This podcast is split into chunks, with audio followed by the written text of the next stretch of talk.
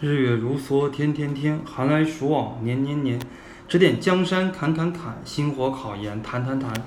亲爱的同学们，大家好，我是大家老朋友，也是大家学长瑶瑶，欢迎大家来收听考研评书。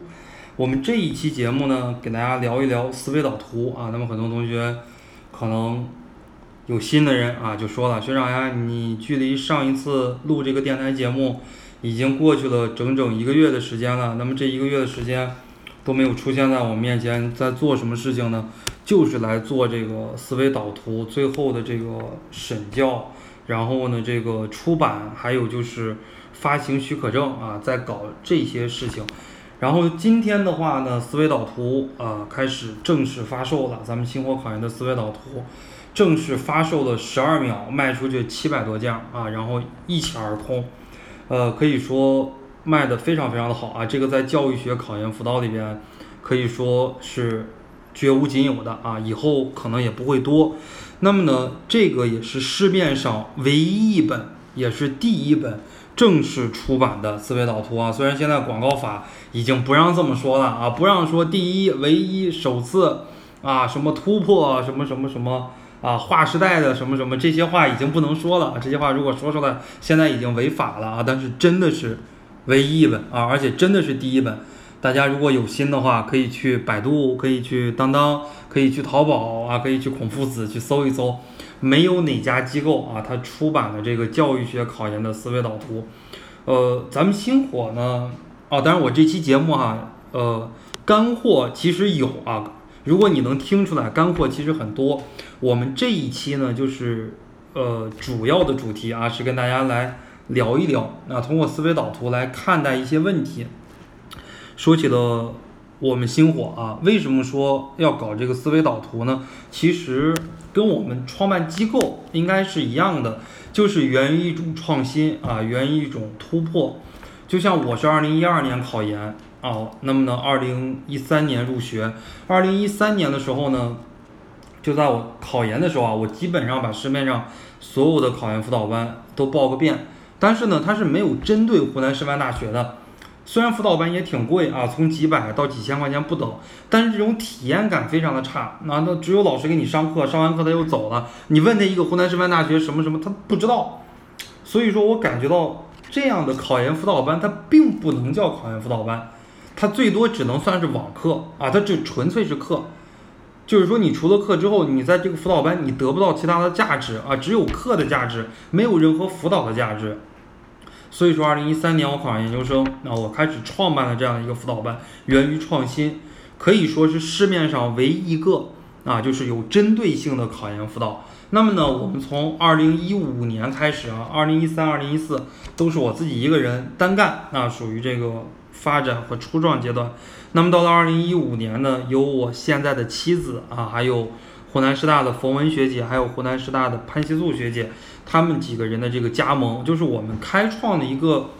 具有针对性的这个考研辅导啊，这个是第二个创新。第一个创新啊，就是针对性的学校。那么第二个创新呢，就是这种针对性专业的这个考研辅导，把非教育硕士非常非常难做的专业课儿做起来了。原因很简单，我给大家举一个例子：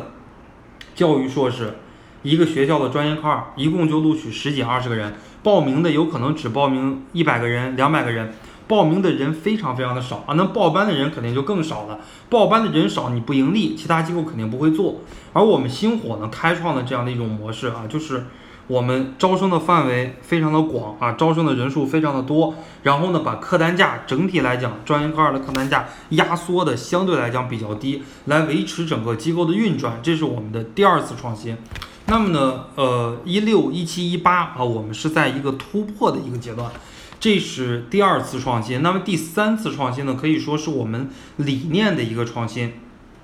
我们的一个理念呢，就是考研人帮考研人，我的今天，你的明天啊，叫考研人帮考研人。什么是考研人帮考研人呢？我是作为一个考研的人，我并没有把自己当做一个老师，也没有把自己当做一个商人，我是纯粹是站在考研人的角度，因为我自己考研的时候，我知道我如果买了课。啊，如果报了一些机构所谓的辅导班，他没有这种针对性学校、针对性专业的这种人，他没有这个目标院校的学长学姐，你问问题是很难很难的。你问老师一个问题，这个学校的东西老师啥都不懂，基本上没有办法给你来进行这种专业的答疑。这个叫考研人帮考研人。那么呢，我的今天，你的明天，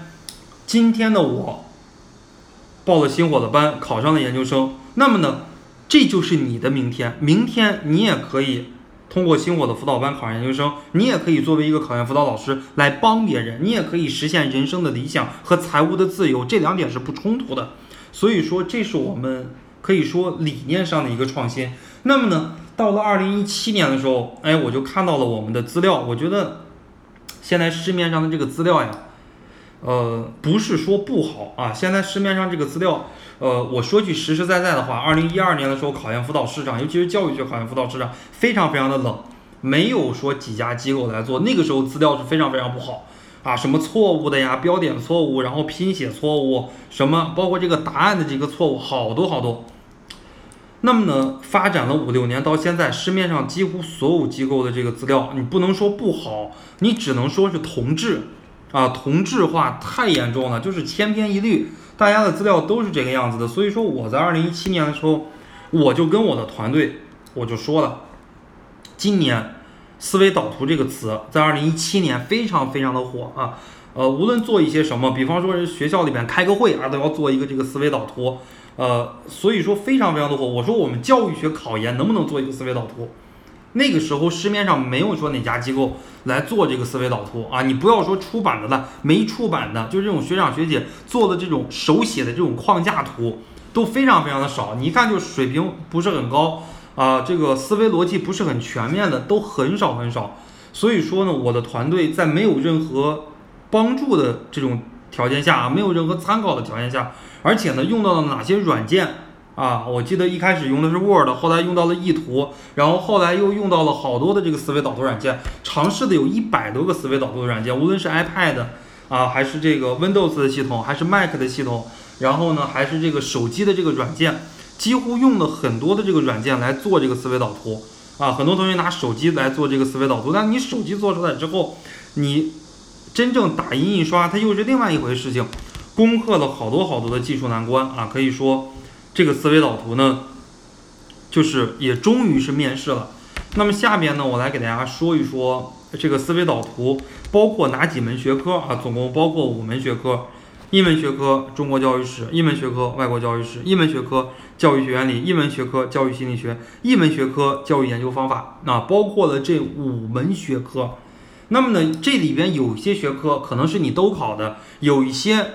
你考的那个学校有可能只考这里边的四门学科、三门学科，同样也适用。不考的，你看看思路就可以了。不但是有思维导图，而且呢，就是说针对的这个思维导图的这个知识点，比方说孔子的道德教育，做一个思维导图。那么孔子的道德教育哪些学校、哪些年份考过？有一个真题对对碰的一个环节，它也有讲解。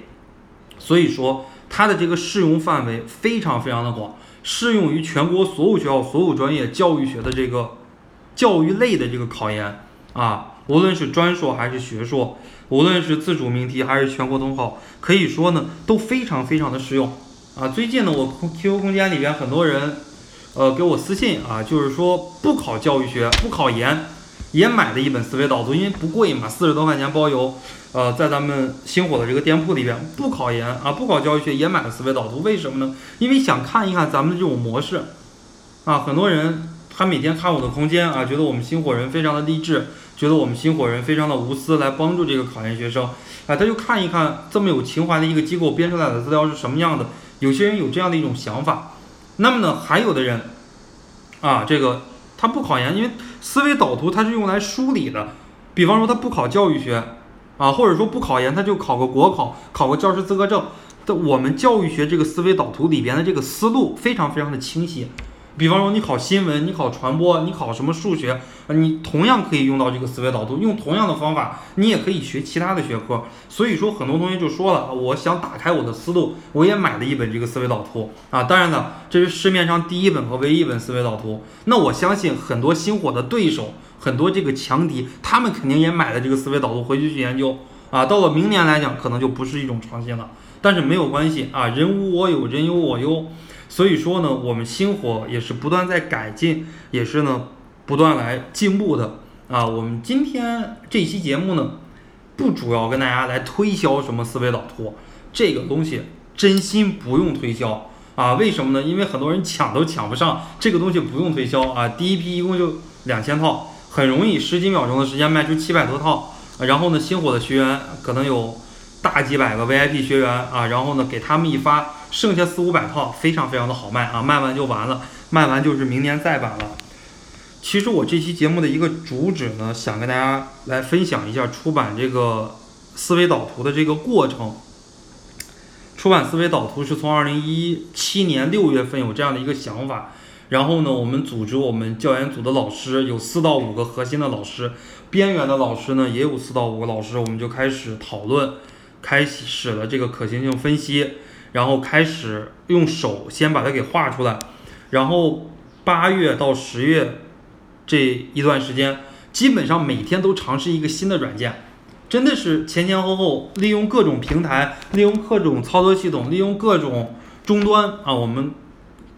前前后后应该试了有将近一百种这个软件啊，就是不断的来试这些软件，最后呢选中了一些做思维导图比较好的这个软件，清晰度比较高的，因为有一些软件你在手机上做出来，哇塞，霸气侧漏，但是呢你一打印出来，你发现是模糊的。啊，所以说前前后后准备了很多，然后呢，我们像中南大学出版社啊，是湖南省最好的这个出版社，九八五大学的出版社，我们我因为我们讲教育学的思维导图，市面上唯一一个嘛，也是非常优质的，所以说我们一定要找一个高逼格的这个出版社来出版这个东西。啊，那么呢，我们把稿件，我们二零一七年年底的时候把稿件就提交给了他，这中间将近半年的时间，每周打过来一次，每周修改一次。非常非常的苛刻啊，就是苛刻到一个什么程度呢？我们大家可以看那个思维导图的前言，就是寻找我们非读研不可的理由。整个呃，可以说整个一篇文章第一页一共就三四百个字，那个老师挑错误能挑出一百个以上的错误，每隔几个字挑一个错，每隔几个字挑一个错啊，就是非常非常精细的这个来挑错啊，就是可能真的就是为了挑错而挑错。挑出来了好多好多的这个这个问题啊，不能说是错，在我们常人看来没问题啊。我们平时说话就是这么说呀，平时做事就这么做呀。啊，可以说非常感谢中南大学的这个七八位校对的老师，以及一个责任校对啊，叫刘丽老师，非常非常感谢的啊，挺了好大的肚子，七八个月了，然后天天看这个思维导图啊，天天搞这些东西。呃，我当时呢，我们团队的很多人都哭了。真的是这个东西改了一遍又一遍，第一遍改的时候，他让你按照第二遍的这个改，第二遍改完之后，他又给你提一个新的要求，提完一个新的要求又改啊，几乎就是每周每天一小改，每周一大改，就这样前前后后搞了有三到四个月，中间呃过年休息的那一个月没有来修改这个资料啊，因为老师们都休息了，他们出版社的老师也休息了，然后呢呃到了这个五六月份。啊，这个思维导图的这个资料终于定稿了，但是呢，星火遇到一个难题，没有预售证啊。你比方说，我编一个书，我是主编，我想卖这个东西不行，你得有这个证，你才能在淘宝上卖，或者说你才能在现实中卖。你要是没有这个证，你是犯法的啊。所以说，又去搞这个出版物发行许可证，从去年的八月二十多号就可以就开始搞这个啊，然后注册了两家书店，一开始叫净土书店啊。静，安静的这个静啊，笃笃行的笃，大家这个在网上都能查到啊。呃，静笃书店，那后来搞搞啊，整个一套流程都走完了啊。这个办事部门啊，我这个在公共场合在电台里边，真的就是，哎，真的是不想吐槽也无力吐槽了。就是你到了一个机构，到了一个地方，他给你推推到另一个，然后做完一件事情，他又给你推啊，又推到另一个部门，就反反复复的来搞这个事情。我们有专职的老师搞了一年还没有搞下来，后来呢又重新长沙换了一个区又注册啊，注册了之后又跑了大半年，最后这个出版物发行许可证搞下来了啊，这是我这期节目想跟大家说的一个精髓，就是我们星火人啊，包括也是要激励大家、鼓励大家的，我们一定要越挫越勇。当时编这个资料的时候，我们很多的老师都哭了，就说不编了啊！我这个哪有这么欺负人的呀？啊，你这个改了一遍又一遍，本身没毛病，你非要让我这么改，我的心态特别好啊，我也非常非常的欣慰，我就跟这些老师说了，老师让你们怎么改，你们就怎么改，哪怕这个东西最后出版不了也可以，我们自己去打印店打印啊，打印给学生，老师给我们真的就是三百多页的思维导图，老师挑出来一千多个毛病。你每一章就是每一页都有好多好多的问题，可能在我们常人看来编资料根本就不是问题，一些学长学姐编资料就是这么说嘛。但是呢，那些老师看来不行啊，所以说通过这一次出版，让我们星火的这套思维导图资料非常非常的规范啊，这个也是说比市面上那些他们手画一个那个什么树状图，这个要好得多得多的。为什么呢？非常非常的规范，这是第一点。那么第二点呢，在这个过程中。啊，可以磨砺每个人的性子。有很多人这个没耐性呀，你跟他说几句话啊，他就暴躁了，对不对？他就开始妈妈批了啊。但是呢，我我们通过这一次啊，就是完全把每个人的棱角都给磨没了啊。无论你怎么说我啊，就是我照做就可以了。真的，这是给我收获最大的两个方面。呃，所以说这两个方面呢，我是拿来跟大家来进行这个分享。那还有就是办这个出版物发行许可证，真的是感觉到创业不易啊！国家大的一个